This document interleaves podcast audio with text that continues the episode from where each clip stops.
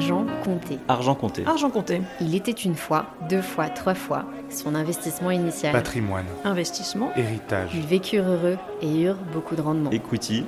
Dette. Bonjour, je suis Caroline Lameau et je vous présente Argent compté, un podcast qui vise à vous raconter toutes les facettes du patrimoine, de l'investissement et de l'épargne, avec une approche décomplexée pour enfin s'intéresser à son argent sans peur et sans tabou. L'investissement, ça vous paraît moyennement excitant? Je vous comprends. Pourtant, c'est quand on connaît sur le bout des doigts les bonnes pratiques et les bonnes idées qu'on commence à faire travailler son argent pour satisfaire ses objectifs de vie. Pourquoi je vous parle de ça? Parce que j'ai créé il y a 8 ans une plateforme d'investissement d'un nouveau genre, Anaxago. L'idée était de donner accès à l'investissement dans des opportunités uniques et performantes pour tout le monde. Huit ans plus tard, nous avons plus de 100 000 membres investisseurs et presque autant de conseils donnés et d'interrogations racontées. Le point commun La peur de se tromper, de perdre son argent ou encore de rater des occasions en or. C'est pour ça que je lance Argent Compté, parce qu'il est temps de changer et de lever tabous et angoisses pour vous livrer à la fois les conseils des meilleurs experts, leurs meilleures pratiques et leurs bonnes idées, mais aussi explorer les biais cognitifs et les craintes liées de tout temps à l'argent.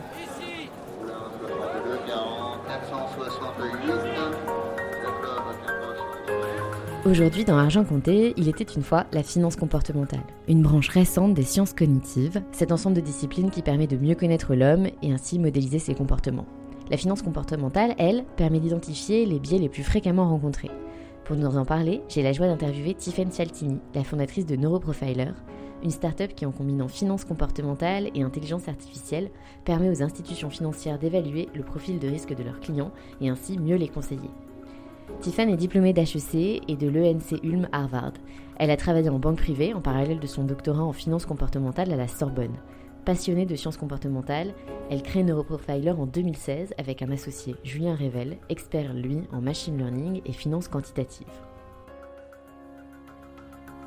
Bonjour Tiffaine, bienvenue dans Argent Compté. Nous on se connaît depuis euh, un petit moment parce que euh, tu es la dirigeante fondatrice de Neuroprofiler, euh, dans laquelle Anaxago a eu la joie d'investir il y a quelques années. Et on est tous très fans du produit que tu vas nous présenter au cours de l'épisode, parce que ce matin on va parler de finances comportementales et des différents biais de l'investisseur, et puis comment les, pas les combattre, mais en fait investir avec ces biais tout en étant conscient. Je serais ravie que tu prennes peut-être une minute pour nous présenter ton parcours, parce que tu as quand même un parcours passionnant, qui est assez rare dans le monde de la finance, euh, avec euh, bah, euh, une passion pour les sciences cognitives, et, tu en parleras certainement mieux que moi. Ben, merci beaucoup pour cette invitation tout d'abord. Donc, donc j'étais en effet à titre personnel passionné de finances comportementales et de manière plus large de sciences cognitives depuis euh, le lycée, ce qui m'a amené assez naturellement à faire un master en sciences cognitives. Euh, mais en parallèle, j'avais une petite fibre entrepreneuriale et, commerciale, euh, donc j'ai pu faire aussi une école de commerce. Et donc de manière assez naturelle, ça m'a amené à faire un doctorat en finance comportementale, passionnant, mais qui manquait certainement d'applications pratiques. Et donc ça m'a incité à la fin de mon doctorat, alors que je travaillais en banque privée, à créer Neuroprofiler en 2016, qui donc utilise la finance comportementale pour évaluer les préférences d'investissement et faire de meilleures euh, recommandations d'investissement. J'aime bien naturellement un doctorat de finance comportementale. Bon, je sais pas combien de personnes font de doctorat en finance comportementale en Europe aujourd'hui, mais voilà, donc magnifique parcours, fascinant. Euh, c'est vrai que moi je lis beaucoup de choses en ce moment sur la finance comportementale, parce que je pense que c'est un vrai sujet quand on est une entreprise euh, d'investissement ou une institution financière de comprendre ces choses-là, parce que si on pose un peu les bases, la finance comportementale, Qu'est-ce que c'est? C'est comprendre euh, l'investisseur, c'est comprendre son client. Si on devait donner une définition, euh, comment on en parlerait? Le concept de la finance comportementale, ça va être en fait de modéliser la psychologie de l'investisseur. Puisque finalement, quand on prend des décisions financières, on va être euh, influencé par de très nombreux facteurs subjectifs. notre, notre humeur du moment, notre aversion à la perte, notre aversion au risque, nos valeurs. Euh, et, donc tous ces, facteurs euh, subjectifs qu'on appelle en finance euh, comportementale des biais cognitifs bah, influencent nos décisions et l'idée ça va être d'essayer de, les modéliser avec des modèles mathématiques pour pouvoir mieux prédire le comportement de l'investisseur. Et cette modélisation, elle sert au conseiller à donner un conseil plus pertinent. Est-ce qu'elle peut servir aussi à l'investisseur à mieux se connaître? Comment est-ce que, une fois que tu as modélisé le comportement, comment est-ce que tu en fais un atout, un actif pour euh, tes décisions d'investissement? Alors, la science en tant que telle de, de finance comportementale euh, va surtout euh, s'arrêter à, à, la modélisation euh, des biais, à, à, la recherche autour de quels sont ces biais, quelles en sont les limites, est-ce qu'il y a des différences par exemple géographiques, sans forcément ensuite en faire une, une, action précise. Et c'est justement pour ça que j'ai voulu créer Neuroprofiler, pour rendre cette science beaucoup plus concrète et utile.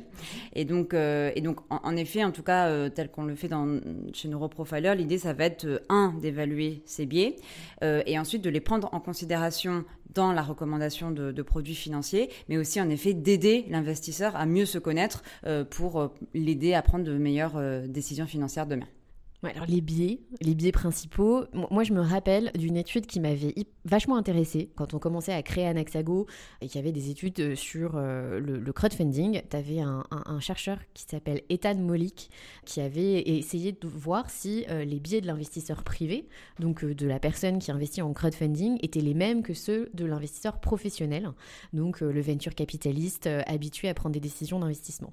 Et il avait notamment trouvé qu'il y avait deux biais communs il y avait le biais du genre, c'est-à-dire que c'était euh, la même proportion euh, chez l'investisseur professionnel ou l'investisseur euh, privé, qui est en fait un biais où on a moins confiance dans les dirigeants féminins, je pense qu'on pourra en parler. Et second biais, le biais géographique, qui était commun aux deux, populations. Donc ça, c'est les deux dont moi j'avais entendu parler. Je sais qu'il y a la version au risque, mais quels sont les principaux biais aujourd'hui qui peuvent influencer nos décisions d'investissement? Alors le, premier, ça va être euh, la version au risque, puisque on aime plus ou moins prendre des risques, on a une appétence plus ou moins importante pour euh, pour les gains, et, euh, et son corollaire, la version à la perte, c'est-à-dire qu'en moyenne, l'investisseur est deux fois plus sensible aux pertes qu'aux gains. C'est-à-dire que si je gagne demain 10 euros, voilà un bon un bon cadeau, ben oui pourquoi pas, c'est une bonne nouvelle. Par contre, si si je vais perdre 10 euros parce que j'ai fait une erreur ou parce que le, le garçon à des cafés a fait une erreur sur l'addition, là je vais vraiment être très sensible à cette perte, en moyenne deux fois plus sensible aux pertes qu'aux gains. Et ça se retrouve d'ailleurs dans toutes les études neuroscientifiques, c'est-à-dire que notre cerveau va s'activer deux fois plus face à une perte que face à un gain. Alors évidemment, c'est une moyenne, euh, et, euh, et, on trouve évidemment euh, des, des, membres différences d'un continent à l'autre, mais surtout d'un individu à l'autre. C'est-à-dire qu'il y a des personnes qui vont être aussi sensibles aux gains qu'aux pertes, d'autres qui vont être plus sensibles aux gains qu'aux pertes, et à l'inverse, d'autres qui vont être dix fois plus sensibles aux pertes qu'aux gains. Mais la moyenne va être à peu près de, de 2 dans la, population. Donc ça, c'est vraiment le, le, biais le plus important euh, dans, nos, dans nos décisions financières. Et d'ailleurs, euh, bah, c'est celui que le régulateur européen rend obligatoire, puisqu'aujourd'hui, il est obligatoire d'évaluer euh, cette notion d'aversion à la perte et au risque pour faire des recommandations financières. Et je dirais que l'autre, un autre impact aussi important, ça va être tout ce qui est valeur. C'est-à-dire que finalement, nos, euh, notre, nos valeurs vont influencer évidemment nos décisions financières parce que, par exemple, on souhaite avoir un impact sur euh, l'environnement, sur l'aspect social, etc. Et donc, euh, l'évaluation de, de, ce biais de, de valeur euh, est également obligatoire, va être euh, obligatoire à partir de l'an prochain euh, en Europe. donc, je dirais que c'est les deux principaux et c'est pour ça que le régulateur s'en préoccupe. Mais évidemment, il y en a plein d'autres. Et le biais de géographie est aussi extrêmement important. On appelle ça le biais de familiarité en, en sciences cognitives. Et, et on se rend compte qu'en effet, même avec des euh, traders, par exemple, professionnels, on retrouve ce biais-là. C'est-à-dire que des traders professionnels vont avoir tendance à plus investir chez eux. Un trader professionnel au Japon va plus investir au Japon et aux États-Unis aux États-Unis, euh, même si euh, ben, il va être plus rentable parfois d'investir ailleurs. Donc c'est vraiment un biais qui est aussi extrêmement important. Oui, je sais plus où est-ce que j'ai entendu ça, mais je crois que c'était ce week-end où euh, si on demandait à un trader de parier sur euh, euh, la hausse du CAC 40 ou la baisse d'un indice étranger, et, qu'il allait toujours parier sur, qu'il serait plus à l'aise à parier sur la hausse de quelque chose qu'il connaît et qu'il parierait toujours sur la baisse des choses avec lesquelles il est moins familier. Donc je sais plus ce que c'était, mais c'est hyper intéressant. On va peut-être revenir sur ce que tu disais sur le régulateur, et, ça va nous permettre de parler un petit peu de Neuroprofiler et euh, de euh, la finalité de votre produit et de votre service. Donc en fait, ce dont tu parles, c'est une directive européenne qui s'appelle MIFID. Est-ce que tu peux nous en décrire simplement les origines et donc effectivement bah, et les différents biais qu'elle adresse? Tout à fait. Donc, euh, l'histoire euh, dans les grandes lignes hein, de, de, la régulation euh, MIF, ça a été surtout à cause de, la première la crise financière des subprimes, etc., qui, est, bah, fait prendre, qui, a, qui, a, permis de, de, faire prendre conscience à ces régulateurs que l'investisseur particulier était fragile, avait des biais justement, et qu'il fallait pas jouer avec ces biais. Et donc, la première étape, ça a été de rendre obligatoire cette notion d'évaluation de l'aversion au risque. donc pour recommander à l'investisseur des produits en ligne avec son appétence pour le risque. Et avant ça, il n'y avait pas de protection de l'investisseur? À, l'époque, c'était pas obligatoire de les. Avant, en tout cas, c'était pas obligatoire de l'évaluer. Alors évidemment, la plupart des conseillers en avaient l'intuition euh, via des discussions avec le client. Certains posaient la question, même si c'était pas obligatoire, puisque euh, c'est quand même la base de l'investissement. Mais il n'y avait pas de caractère obligatoire euh, à l'évaluation de l'aversion au risque. Et ensuite, un peu plus tard, avec justement MIF 2, il y a eu cette notion complémentaire d'aversion à la perte ou de capacité à subir des pertes, qui est encore une autre une autre dimension euh, euh, en, plus du risque, puisque finalement, euh, comme je l'expliquais, on est deux fois plus sensible aux gains qu'aux pertes, et donc cette sensibilité-là, c'est encore un, autre biais différent de cette notion d'aversion au risque. Et là, plus, récemment, puisque cela va devenir obligatoire à partir de l'année prochaine, il y a une troisième dimension qui s'ajoute, c'est cette notion de valeur. C'est-à-dire que finalement, on a le droit de souhaiter avoir un impact euh, dans son investissement, un impact plutôt environnemental que social. Mhm. Euh, et, donc, euh, à partir d'octobre de, l'année prochaine, il va devenir obligatoire d'interroger l'investisseur particulier sur les, impacts qu'il recherche dans son investissement. Et ensuite, ben, ces souhaits vont devoir être pris en considération, bien sûr, dans la recommandation financière. Donc de le conseiller en conséquence. Mais le set de valeur, c'est quand même hyper vaste. Déjà, je pense que personne va te dire je veux investir dans le trafic d'armes. Je ne sais pas si on peut encore investir dans le trafic d'armes d'ailleurs, mais comment ils ont défini ça? C'est juste sur l'impact social et l'impact environnemental ou ils ont pris d'autres valeurs? Alors on en est, on en est au début. Euh, c'est un très vaste chantier. Euh, L'Union européenne est leader parce que finalement c'est une prise de conscience mondiale évidemment, euh, mais l'Union européenne est vraiment leader dans, la, création de ce qu'on appelle une taxonomie, c'est-à-dire une liste justement de, valeurs ou de d'impact. et donc bah, l'ONU a sa propre liste. On a aussi des organisations internationales qui sont en train de créer leur propre liste, mais vraiment l'Union européenne, ça va être la, première à rendre vraiment ça obligatoire et structurant pour le monde financier. Et donc, pour le moment, ils se sont focalisés sur la partie environnement. Donc aujourd'hui, on a une taxonomie euh, euh, de six impacts différents, donc euh, climat, biodiversité, ressources marines, etc., pour l'environnement. Et plus tard, le régulateur européen va aborder la notion d'impact social. Ok, très clair. Et donc, hum, cette obligation de définir le profil de risque de ton client quand tu es une institut financière, donc déjà, c'est obligatoire pour qui? Ça va être obligatoire à partir du moment où une institution financière va donner du conseil en investissement ou va gérer un portefeuille. Donc, euh, si par exemple euh, demain, en, toute autonomie, on souhaite aller euh, sur, sur un, site de trading et on sera libre de faire ce que, l'on souhaite, mais par contre, à partir du moment où on va avoir une institution financière pour la gestion de portefeuille ou pour du conseil, le conseiller financier va nous poser ce type de questions. D'accord, donc ça prend la forme d'un set de questions, notamment le questionnaire euh, KYC euh, que typiquement on a chez Anexago, euh, donc KYC Know Your Customer, qui doit être rempli par le client avant d'être, avant qu'il soit conseillé ou avant qu'il prenne une décision d'investissement je crois que c'est là que vous innovez avec, euh, avec Neuroprofiler, parce que euh, le KYC chez Nexago, ça se fait en ligne, ça fait partie des choses qui sont les plus, les plus simples, mais je crois que dans d'autres, d'autres institutions un peu plus traditionnelles, ça peut être beaucoup, beaucoup de papier et euh, quelque chose qu'on va faire... Bah, enfin, typiquement, moi, en tant que client dans une banque, je pense qu'il m'est arrivé de remplir mon KYC de façon très, très rapide, sans trop regarder ce que, ce que je cochais comme case. donc, Aujourd'hui, euh, comment est-ce que vous vous innovez dans ce domaine-là Est-ce que c'est quoi l'état de l'art en fait euh, sur, euh, sur, ce, sur ce sujet alors aujourd'hui, on a à peu près 80% des institutions financières qui vont faire cet exercice en interne, qui vont créer en interne un, questionnaire.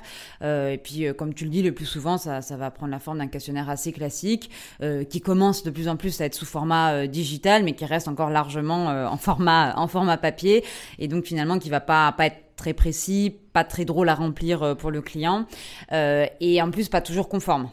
Et donc, euh, et donc en effet, l'objectif de Neuroprofiler, ça va être ben, de digitaliser ce processus-là, mais aussi de le gamifier, puisqu'on on va, on va inviter l'investisseur à jouer un jeu d'investissement pour justement détecter de manière plus fine ses, biais cognitifs et ensuite pouvoir lui faire la meilleure recommandation de, de, produits en prenant en considération à la fois son aversion à la perte, son aversion au risque et bien sûr ses valeurs.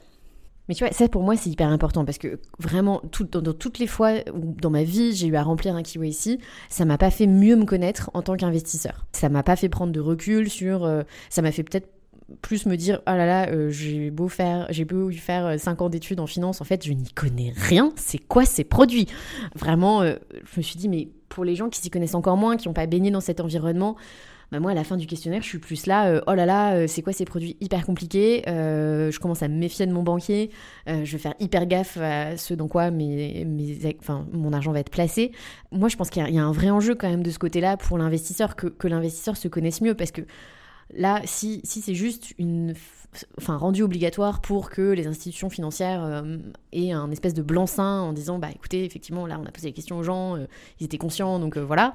Enfin, pour moi, il, manque un truc quand même qui, est enfin, protéger l'investisseur particulier, ok, mais en fait, c'est pas un enfant, l'investisseur particulier, c'est un investisseur. Donc, comment, comment on l'aide avec ce questionnaire à mieux se connaître? Alors, euh, bah, en effet, il y a deux aspects que tu viens de souligner, c'est-à-dire mieux se connaître, c'est-à-dire mieux connaître euh, ses biais, euh, sa personnalité d'investisseur, et du coup bah, pouvoir investir en, connaissance de cause. Si par exemple, je sais que je suis dix fois plus sensible aux pertes qu'aux gains, bah, peut-être que je vais essayer de reconsidérer mes pertes qui dépendent finalement de, mon point de référence. Parce qu'une perte, par exemple, dans mon portefeuille, bah, ça dépend si je considère mon portefeuille il y, a, il y, a, une semaine, il y a un an, il y a dix ans.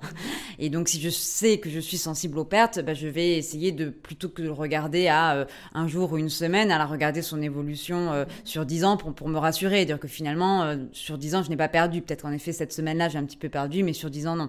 Donc, déjà, se connaître soi, c'est déjà une première étape. Et, et deuxième aspect que, qui est extrêmement important, c'est connaître les produits. Parce qu'on a beau se connaître, si on produit euh, euh, fonds euros, UC, assurance vie, euh, voilà, c'est des termes qui sont la base de la finance en France et en fait très très peu de Français les, les maîtrisent. Et donc c'est pour ça qu'on a aussi créé une plateforme d'éducation financière qui permet de toujours baser sur les sciences cognitives et puis sur la gamification, qui permet de d'aider ces investisseurs particuliers à mieux connaître les produits financiers de manière extrêmement simple et vulgarisée, donc via beaucoup d'infographies, d'images et puis des petits quiz pour valider ses connaissances euh, pour finalement aider l'investisseur à la fois à connaître les produits financiers et à mieux se connaître. Et ça, c'est accessible quand tu es, es, investisseur privé, tu peux accéder à ce genre de choses ou il faut que tu sois dans une institution euh, cliente?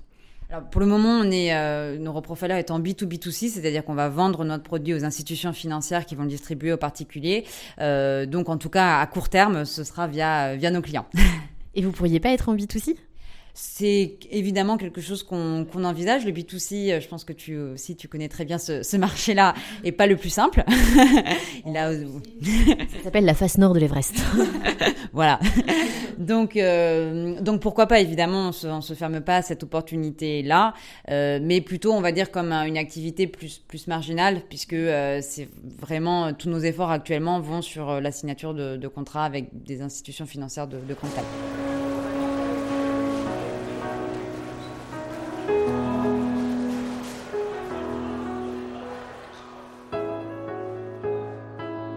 Avant qu'on passe à, ton profil investisseur, à toi, à savoir si tu te connais bien, euh, je me demandais, est-ce qu'il y a des... Donc, on a parlé des biais, euh, des principaux biais. Est-ce qu'il y en a qui t'ont surprise au cours de tes études, euh, pendant que tu as fait ton doctorat? Est-ce qu'il y a des biais où tu t'es dit, mais c'est incroyable ce truc, enfin, jamais j'y aurais pensé D'où est-ce que ça sort? Oui, de nombreux. oui, exactement, de, très nombreux. après, je dirais le...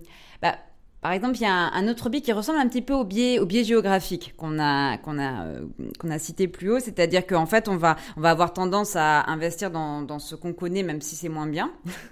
Et donc, ce qu'on connaît, c'est bien sûr euh, bah, chez soi, hein, son, son, pays, euh, son, son, son continent, sa région, son industrie, mais aussi les personnes qu'on connaît. Donc, il y a, y a, un autre biais qui est très proche de ce biais de, de, enfin, qu'on a biais d'ambiguïté, en fait, on va préférer collaborer avec une personne qu'on connaît, mais qui finalement euh, est pas forcément recommandable, et on le sait, qu'avec un étranger. C'est-à-dire qu'on va avoir tendance à, euh, quand même, même par exemple, on peut penser à d'anciens euh, euh, collègues de travail ou, des amis de promotion avec qui on n'avait pas forcément beaucoup d'affinités et, et, on sait aussi leurs limites, mais on va quand même préférer travailler avec ces gens-là qu'avec des purs étrangers, parce qu'il y a vraiment une vraie aversion pour, euh, pour l'étranger, pour l'inconnu. Et euh, donc ça se retrouve pour la partie euh, géographie, mais aussi pour la partie collaboration. C'est-à-dire qu'il y a une vraie peur qu'on a pour, évidemment, étranger au sens d'une personne qu'on n'a jamais rencontrée, comme une, une, géographie qui nous semble mal connu par exemple. Et donc, euh, et donc c'est là où ça devient passionnant parce que ça, ça touche aussi à nos relations sociales. et donc, euh, et, c'est vrai que euh, en faisant des tests un petit peu bah, sur différentes, dans différentes géographies, différentes classes sociales, on retrouve ce, ce, biais-là qui marque profondément en fait nos, nos relations sociales au quotidien. C'est fou parce que là on parle de finances comportementales, mais tu vois, on pourrait parler de n'importe quel comportement sociétal. et donc tu sens qu'il y a des bases compliqué en fait euh, au cœur même euh, de l'être humain, de l'inconscient collectif. Euh. et tu penses que la finance comportementale, ça peut aider les gens à mieux se connaître, à se dire je pars, tu sais, je pars avec ce biais et donc bah, je vais me forcer peut-être. Ou est-ce que c'est une bonne chose de se forcer ou est-ce que avoir des biais, c'est aussi avoir de l'intuition? C'est un peu compliqué. Alors en effet, c'est vrai qu'on, alors ces biais-là, ça, va être finalement, comme j'expliquais, plutôt des, des facteurs subjectifs qui sont propres à nous, qui vont influencer nos, décisions. Euh, il n'y a pas forcément, il n'y a pas toujours une notion de bien ou de mal. C'est-à-dire qu'il y, a des, y a des biais qui sont vraiment des erreurs mathématiques. Euh, par exemple, on a tendance à mal percevoir les probabilités, on va euh, surestimer les petites probabilités. C'est pour ça que, bon, au loto, si on nous dit vous avez 1% de chance, 0,1% de chance ou 0,00001% de chance de gagner, dans notre cerveau, il y a une chance. Donc on y va. moi j'ai une copine dont les parents ont gagné deux fois au loto. Hein. tu sais, c'est toujours l'exception à la règle qui font que. Qui a notre biais aussi, qui est le l'effet d'ancrage, c'est-à-dire que si justement on a une personne dans notre entourage qui a, qui a gagné au loto, forcément on va aller jouer. et donc, euh, donc là, on est vraiment de, l'ordre de l'erreur, c'est-à-dire que notre cerveau, on lui parle de probabilité, ça ne lui parle pas. Entre 80% et 90%, c'est une grande probabilité et on va pas faire la différence. Et donc ça, c'est vrai qu'on a envie un petit peu de, de, de, de, de, lutter ou de mettre en place des mécanismes pour réduire ce type de biais parce qu'on est vraiment dans, dans, dans l'ordre de l'erreur. Il y a tout un tas d'erreurs de, logique aussi qu'on peut faire au quotidien. Et donc ça, on a envie de bah, d'être plus, plus scientifique, plus logique dans notre approche et de lutter contre ces biais. Après, il y en a d'autres qui sont vraiment de l'ordre de la préférence. Euh, quand par exemple, euh, on expliquait qu'on est en moyenne deux fois plus sensible aux pertes qu'aux gains. Bon, on acte. Est-ce que c'est mal? C'est-à-dire, en fait, le fait d'être juste euh, agacé quand on perd, est-ce que c'est mal? Est-ce qu'on a envie de changer? Bah, C'est pas si évident parce qu'on peut dire, bah non, j'aime pas perdre, j'aime pas perdre, c'est ma, ma personnalité, euh, c'est comme je suis, euh, et j'ai pas forcément envie de changer. les valeurs, évidemment, les valeurs, oui, ça va influencer nos décisions, et on on n'a pas du tout envie de changer. Non, non, je veux, je suis peut-être même prête demain à sacrifier la rentabilité pour avoir un impact euh, sur des sujets qui me sont chers, sur la biodiversité ou l'environnement, euh, c'est pas mal. Je veux dire, c'est moi, c'est mes valeurs. et donc, c'est vrai que dans tout ce qu'on appelle biais cognitif, il faut essayer de faire la différence entre ceux qui sont vraiment finalement de l'ordre de la préférence, qu'on n'a pas envie de changer, et d'autres qui sont plus proches de l'erreur, sur lesquels, en effet, si on peut mettre des petits mécanismes en place pour les euh, limiter, c'est mieux. Et les erreurs de logique tu vois, ça, ça m'intéresse parce que moi, souvent, le fondement de, mes disputes, c'est euh, euh, y a une différence de logique. Et la personne avec qui je me dispute me dit mais il ne peut pas y avoir deux types de logique. Il n'y a qu'une seule logique. Comment ça se manifeste ça dans les biais? Donc, en tout cas, quand j'emploie le terme de logique, c'est la logique euh, mathématique ou statistique aussi. Voilà. Après, chacun peut interpréter le terme logique comme, il le souhaite, mais en tout cas, en sens cognitif, ça va être vraiment des erreurs mathématiques, statistiques ou logiques. Donc, euh, on peut en citer quelques-uns qui, euh, même, moi, je, suis affectée par ces biais tout le temps. Hein. C'est, euh, par exemple, le fait de, tirer des, généralités de petits échantillons. voilà, on va nous dire, bon, ben, on a fait des essais sur des vaccins, juste un exemple comme ça, sur sur 10 personnes. Il y a une personne chez qui ça s'est mal passé, puis du coup, on va on va tirer sur ce petit échantillon de 10 personnes, qui en plus, le plus souvent, va être ben, les 10 personnes qui sont dans ma famille ou les 10 personnes qui sont dans mon village.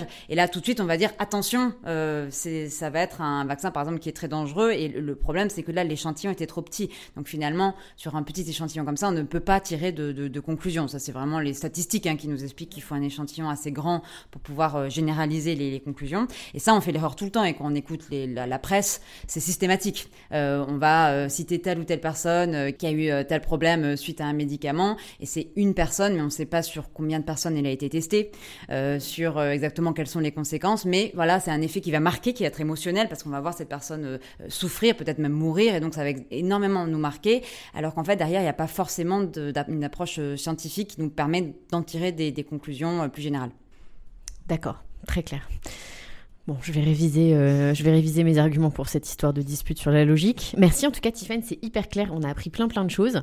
Maintenant, on va passer à ton profil investisseur. Euh, c'est un exercice qu'on fait avec tous nos intervenants.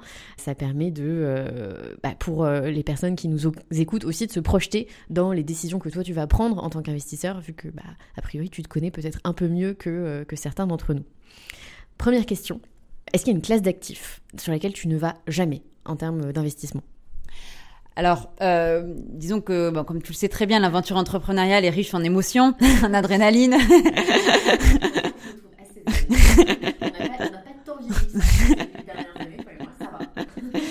et, et, en risque. Voilà, c'est un.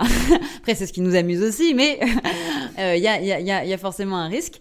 Et, euh, et donc, c'est vrai que mon approche, vraiment à titre personnel, ça va être bah, de, d'avoir ce facteur risque sur euh, sur Neuroprofiler, et puis dans mes investissements personnels, d'éviter des investissements trop risqués. Donc, ça va être par exemple, voilà, les les cryptocurrencies. Il m'arrive assez peu de jouer au loto et d'aller au casino.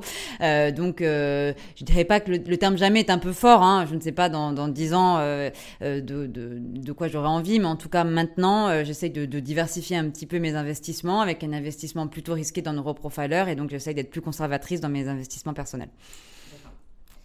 C'est intéressant parce que tu as, j'allais dire un biais, mais non, tu as une attitude qui est euh, très similaire à la plupart de nos clients euh, chefs d'entreprise, qui sont encore chefs d'entreprise. C'est euh, une, pas une aversion au risque. Enfin, moi, je la définis pas comme ça parce que typique, enfin, nous sommes des gens qui prenons nos risques, mais qui, donc il y a une volonté de placer son patrimoine sur des actifs moins risqués, du brick and mortar. J'ai l'impression que beaucoup d'entrepreneurs sont un peu fascinés par l'immobilier aussi. C'est incroyable, c'est dans le dur, c'est facile voilà, pas plus facile que ça, mais, euh, mais c'est drôle parce qu'on avait typiquement un entrepreneur de la crypto euh, sur ce podcast euh, il y a quelques épisodes qui lui aussi investit pas mal dans l'immobilier. donc ça fait vraiment des comportements très. Enfin, t'as l'impression d'être à l'opposé du spectre, mais hyper. donc assez commun finalement. Ce qui d'ailleurs est, euh, renforcé par pas mal d'études sur, euh, sur l'entrepreneuriat, sur, en finance comportementale aussi, où en effet, euh, en tout cas à titre personnel, les, les entrepreneurs en moyenne sont plus optimistes que la moyenne.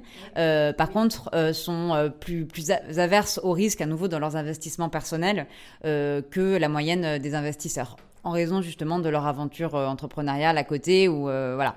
Ils ont leur dose à nouveau d'adrénaline je pense à côté. Ils se disent pour mon investissement personnel on va faire des choses plus classiques Génial. Vous voyez, moi je fais des généralités et en fait, Tiffen a des études avec des chiffres qui prouvent ce que je dis. Enfin, pas ce que je dis, mais bon, bref, euh, c'est très bien d'avoir d'avoir une doctorante en face de moi. Ça permet d'appuyer et de prouver. On prendra les références après.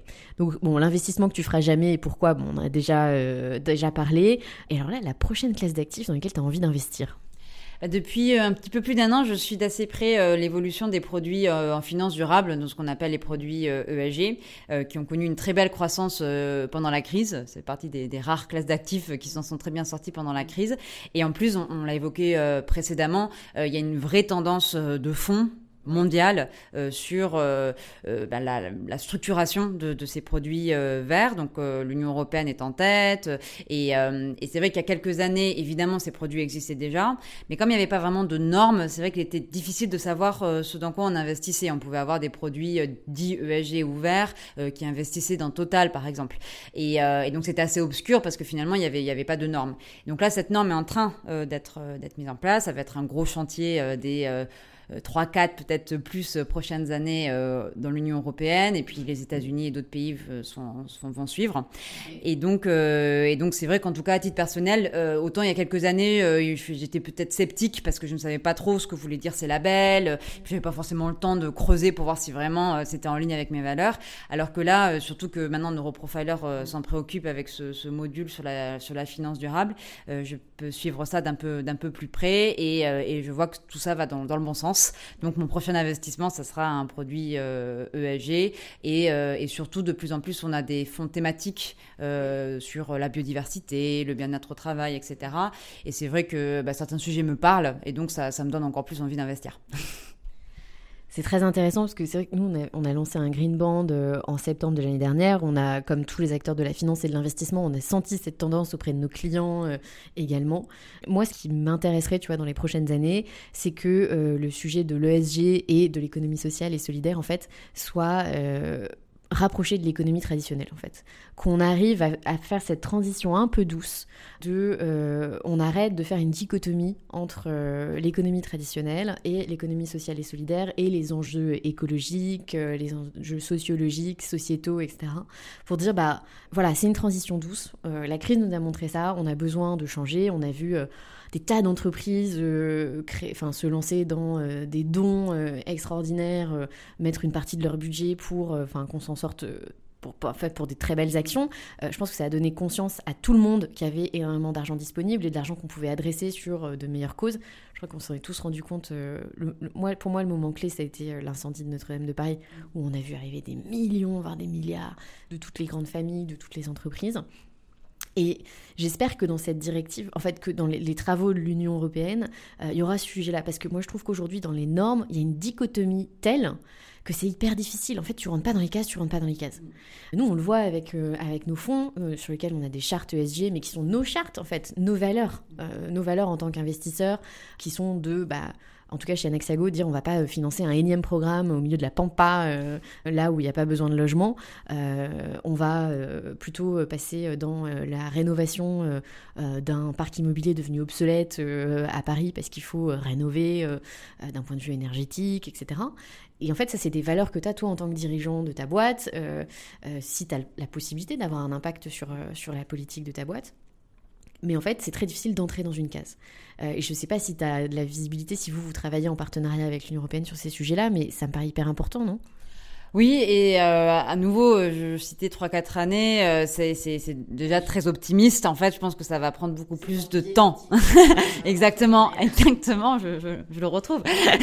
Mais euh, ça, ça, va prendre en effet beaucoup plus de temps, surtout euh, pour les secteurs que tu cites, c'est-à-dire euh, l'immobilier et encore plus le private equity, parce qu'on a vu toutes les difficultés déjà pour des fonds tout à fait traditionnels, équipés d'un point de vue moyen, très qui investissaient dans des grands groupes qui eux avaient déjà des, des rapports établi depuis déjà de nombreuses années sur le sujet. Et déjà là, euh, c'est encore pas évident. Et il reste vraiment tout le domaine euh, immobilier, private equity. On voit que nos clients ont extrêmement beaucoup beaucoup de difficultés parce que finalement, demander à une petite PME euh, de s'auto-évaluer, de faire une audit avec des critères qui sont extrêmement complexes, lourds. Euh, et, euh, et c'est vrai que la plupart de nos clients, mais même nous, quand on voit la, cette réglementation européenne, elle est kafkaïenne, elle est extrêmement complexe. Et donc, Et c'est juste pour la comprendre. Après, il faut pouvoir répondre. Mais juste pour comprendre les exigences, il faut quand même euh, s'armer de, patience et de temps. et, euh, et, donc, demander à une petite PME, une start-up par exemple, demain, euh, d'avoir un, rapport euh, de, ce type, ça, va être extrêmement compliqué. Donc, je pense qu'il y aura pas mal d'innovation euh, là-dessus pour demain pouvoir un petit peu automatiser tout ça parce que, ou sinon, ça risque de prendre vraiment beaucoup, beaucoup de temps pour que bah, tous les les, acteurs financiers, que ce soit euh, les, les, PME, euh, l'immobilier, les startups, etc., puissent s'équiper de, ce type euh, de rapport avec le label européen. Non, mais c'est ça, en fait, on se retrouve avec des trucs, enfin, un espèce de, phénomène de Condorcet, tu vois, sur toutes ces, sur toutes ces lois et, enfin, toutes ces directives. Et moi, c'est ça que je trouve compliqué et c'est là où j'apprécie nos structures de conseil, nos structures de, de boîte, parce qu'il y a ce côté bah, objectivement très transparent, euh, très facile de se renseigner, très facile de prendre des recommandations euh, et euh, très facile de voir, en tout cas dans notre cas, où va ton argent. En fait, si tu veux vérifier, tu vas à l'adresse du bien ou si tu veux rencontrer la start-up, tu vas toquer au bureau. Enfin, tout le monde ne le fait pas, heureusement, parce que sinon, tu te retrouves un petit peu, avec un petit peu de monde. mais, mais en fait, tu as, cette possibilité-là de dire je peux voir dans quoi mon argent est investi et, et en fait, bah c'est beaucoup plus compliqué ailleurs. Et si on doit attendre d'avoir euh, des, normes, euh, bah, ça, va être, ça va être long, quoi. Mais bon, c'est le jeu.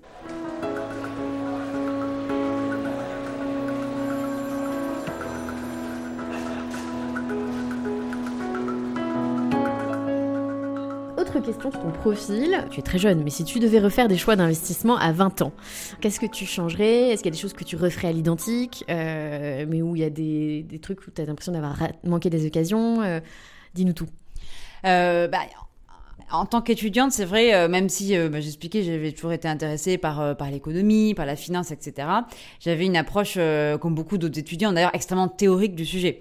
C'est-à-dire que bon, je pouvais à peu près comprendre ce qu'était un put, un call, voilà, des, toutes ces choses-là déjà très très très compliquées, mais finalement assurance vie, fonds euro UC, SICAV, voilà, on n'apprend pas ça à l'école. Alors que le put, le call, la définition, le machin l'échange, les trucs, les swaps, ça on apprend.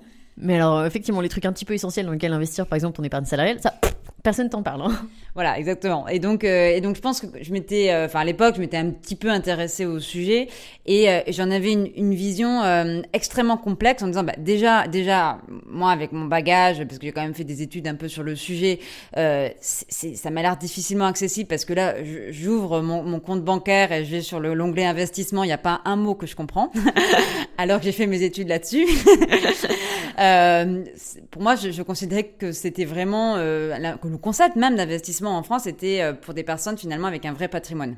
Et qu'il fallait attendre parce que ça, ça demandait un vrai investissement en termes de connaissances que j'avais pas forcément le temps envie de d'avoir à 20 ans. Et, euh, et, que je réservais ça euh, pour pour plus tard quand vraiment j'allais travailler avoir un, un, vrai patrimoine et de, de quoi investir.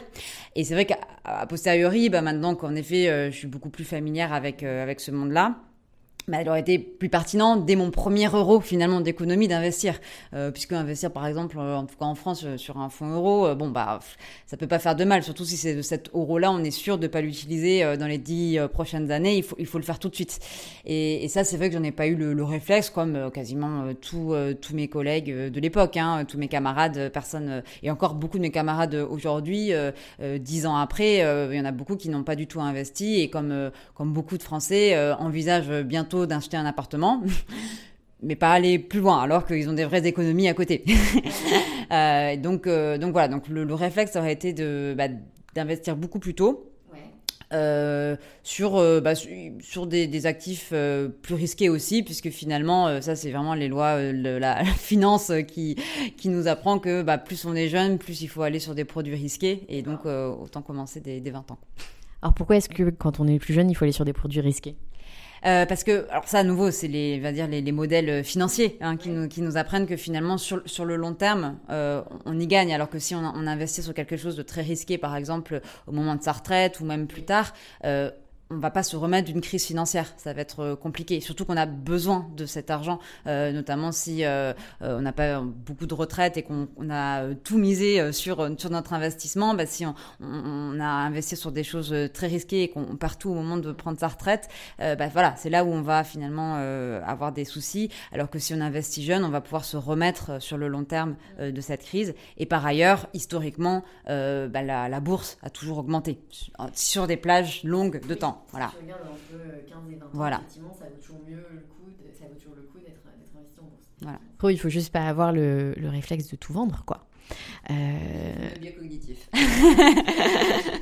Voilà, ça c'est très clair. Est-ce qu'il euh, y a des rôles modèles lesquels, euh, auxquels tu t'identifies dans ton secteur? Donc effectivement, peut-être des, des, toi plutôt des chercheurs euh, que des entrepreneurs, parce que vous êtes vraiment sur, euh, sur un segment de marché qui est peu occupé euh, aujourd'hui en effet, j'ai beaucoup d'admiration pour les chercheurs qui, vont pouvoir vulgariser euh, cette finance euh, comportementale, parce que c'est en, effet une science très niche, euh, jeune aussi, puisque le prix Nobel date des années 2000, par exemple. On a eu deux prix Nobel en économie dans les, qui sont post 2000, donc tout ça est récent. Et, euh, et, donc, euh, bah, notamment euh, Daniel Kahneman, par exemple, qui est euh, un de ces, de ces prix Nobel, a vraiment su euh, vulgariser cette science-là, la populariser, pas seulement dans le monde de la recherche, qui est déjà pas mal, mais aussi auprès des particuliers. Donc, c'est bah, la plupart de ces livres sont tout à fait accessibles pour des personnes qui n'ont jamais entendu parler de, de finances comportementales avant. et puis, il y en a, a d'autres, par exemple Dana, Dan Ariely aussi, qui a ce même don de, de vulgarisation de, de ces sciences à la base pas forcément accessible à tout le monde. Est-ce qu'il y a des ouvrages que tu recommanderais, tous les leurs ou peut-être euh, un, un, ou deux en particulier? Bah, celui qui est vraiment euh, fondateur euh, s'appelle Système 1, Système 2. Euh, donc, je conseillerais celui-ci pour aller aux, bases de la, de la des sciences cognitives et de la finance comportementale pour comprendre qu'est-ce qu'un biais cognitif, qu'est-ce que la différence entre notre système émotionnel et notre système rationnel. donc voilà, c'est un gros ouvrage, donc il faut pas avoir peur, mais il se lit très bien. Parfait. Bah, écoute, euh, je vais, euh, je vais me le commander. Quel est le meilleur conseil d'investisseur qu'on t'ait donné Et donc, en fait, celui que finalement tu vas donner systématiquement? Alors, à nouveau, je me base sur la finance comportementale. Euh, donc, comme je l'expliquais, bah, il y, a, y, a, ce fameux biais d'aversion à la perte. Évidemment, j'en suis aussi victime. Non seulement je suis optimiste, mais je suis aussi averse à la perte. et, et donc, c'est vrai que l'idée est que si on regarde souvent l'évolution de son portefeuille, à cause de ce biais euh, d'aversion à la perte, on va être beaucoup plus sensible aux pertes qu'aux gains. C'est-à-dire que finalement, on se réveille le matin et puis on, regarde l'évolution du portefeuille, ça a augmenté, bah oui, encore heureux. et le lendemain, ça baisse, catastrophe, on est de mauvaise humeur pour toute la journée. et donc, on va avoir un effet euh, qui s'appelle en sens cognitif myopic loss aversion, où finalement, on va de plus en plus accroître notre aversion à la perte. Parce que euh, quand on accumule cette petite vision de perte au quotidien et en fait, on est deux fois plus sensible, bah, à la fin, on est en fait dix fois plus sensible, puisque tout ça va s'accumuler. Euh, et donc, on va dix fois plus réagir à ces, à ces pertes que bah, qu'il ne faudrait par rapport aux gains. Et donc, bah, une des manières très simples de limiter ce, ce biais de myopic loss aversion, c'est de se limiter dans la consultation de son portefeuille. À nouveau, pour les personnes averses à la perte, hein, euh, pour celles qui ne le sont pas, c'est différent, mais pour celles qui le sont, de se limiter, euh, finalement, une fois par mois, une fois par trimestre, voir si on est euh, sur l'investissement retraite une fois par an, suffit, suffit largement, parce que si on le fait au quotidien, ça risque de nous amener à prendre de mauvaises décisions, notamment à faire de nombreux arbitrages avec des frais de transaction qui vont venir s'ajouter, etc., qui sont pas forcément utiles parce que en plus, si on est sur un investissement long terme, il n'y a aucune raison de regarder ça fréquemment. Voilà. Hyper intéressant, c'est bon à savoir. C'est vrai que tu, tu, tu, te, tu le ferais peut-être naturellement euh, si, euh, mais, enfin, euh, mais c'est maintenant que tu enfin, si es au courant que tu as cette aversion-là, dire ok, je me, je me maîtrise, je ne regarde pas tous les jours, ça va être hyper intéressant. Et je dirais pour dans, dans le cas des, des clients Anaxago, c'est d'autant plus vrai que c'est quasiment que des investissements long terme. Quand on en immobilier ou en start-up, finalement, euh, voir l'évolution de la start-up au quotidien, ça, ça risque de nous faire beaucoup d'adrénaline. Alors que ce qui compte, c'est savoir ce que la start-up va devenir dans 5 ans ou dans 10 ans.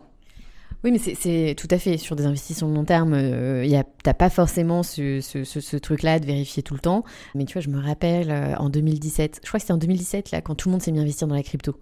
Nous au bureau, euh, les mecs ils regardaient ça toute la journée et puis tu sentais que ça leur mettait le, il y avait des phénomènes de tachycardie qui se mettaient en place parce que vraiment ça bougeait vachement quoi. Ça bougeait vachement. Tout le monde était investi sur différentes cryptos et, on n'avait jamais vu. enfin, tu vois, ça, ça, me ramenait dix ans en arrière à la fac où tu avais euh, les types à Dauphine qui boursicotaient un peu et donc tout le monde regardait. Euh, c'était pas simple, quoi. Enfin, tu, tu, sens que ça, que ça aggrave un peu ce truc de. Euh, et puis ça, ça, te fait prendre le risque de dire Attends, je vends tout. Je vends tout. Alors que bah, si tu sais que, faut plutôt. C'est comme un jardin, en fait. tu plantes ton basilic, puis t'attends qu'il pousse. Ouais. Oh. Je suis poétique ce matin. donc, qu'est-ce que, oui, donc le, conseil que tu donnes systématiquement, c'est celui-ci ou c'est autre chose? Alors, c'est difficile de donner un conseil systématiquement parce que justement les conseils ça dépend de chacun puisque ça dépend de ses fameux biais. euh, donc euh, je dirais qu'il est possible de donner des conseils à partir du moment où justement on a on, a pu identifier les biais de la personne. Euh, le conseil que, que je me donne euh, c'est parce que je suis averse à la perte. Euh, pour une personne pas averse à la perte ça serait pas pertinent. par contre bah, ça peut être de la même manière, pour une personne qui est optimiste ou plutôt pessimiste, euh, bah, ça va être à nouveau de regarder les, probabilités de gains et de pertes de manière différente, en fonction justement du, bah, de, ce biais-là qui va nous inciter à surestimer les probabilités ou sous-estimer les probabilités. euh, donc, euh, donc je dirais que la plupart des conseils, en tout cas que j'ai en tête, vont plutôt dépendre des biais de, de la personne. Ok, très clair. Est-ce qu'il y a des, euh, des règles que tu t'imposes dans tes investissements? Euh, je pense qu'on les a cités pour la plupart. C'est donc, euh, bah, à nouveau, de, en, ce qui me concerne, de ne pas regarder euh, trop fréquemment l'évolution de, de, de, mon portefeuille. Euh, et puis, euh, et puis également de, de, de plus en plus d'essayer d'investir dans des dans des produits en phase avec mes valeurs puisque maintenant j'ai beaucoup plus confiance à nouveau dans les méthodologies utilisées et puis le troisième point bah, sur l'aspect risque c'est-à-dire en tout cas pour le moment, hein, maintenant que, j'ai cette aventure entrepreneuriale en, parallèle, euh, essayer d'investir euh, dans des choses plus plus conservatrices euh, que parce que je me regarde le risque pour pour Neuroprofiler. C'est bien. On arrive à la fin de l'épisode. C'était passionnant. Pour ceux qui aimeraient aller plus loin dans, dans la problématique, est-ce qu'il y a des ressources que tu recommandes, outre Système 1, Système 2, qui, a l'air d'être un sacré morceau, mais, mais passionnant? Euh, ben, on a pas mal de, pas mal d'articles sur notre blog de neuroprofiler sur euh, sur la finance comportementale, euh, des petites vidéos qui expliquent justement qu'est-ce que la version à la perte, le, biais de géographie, le biais de familiarité, etc. Donc bah je vous invite à, à, y aller et évidemment moi c'est un sujet qui me passionne donc n'hésitez pas aussi à nous contacter directement sur sur notre site puisque j'aurai connaissance de, de l'email et je serai ravie de répondre à vos questions. Super. Bon, bah, merci beaucoup, Tiffany. Je te dis à, très bientôt et, je vous remercie de nous avoir écoutés euh, jusqu'ici. À bientôt. Au revoir.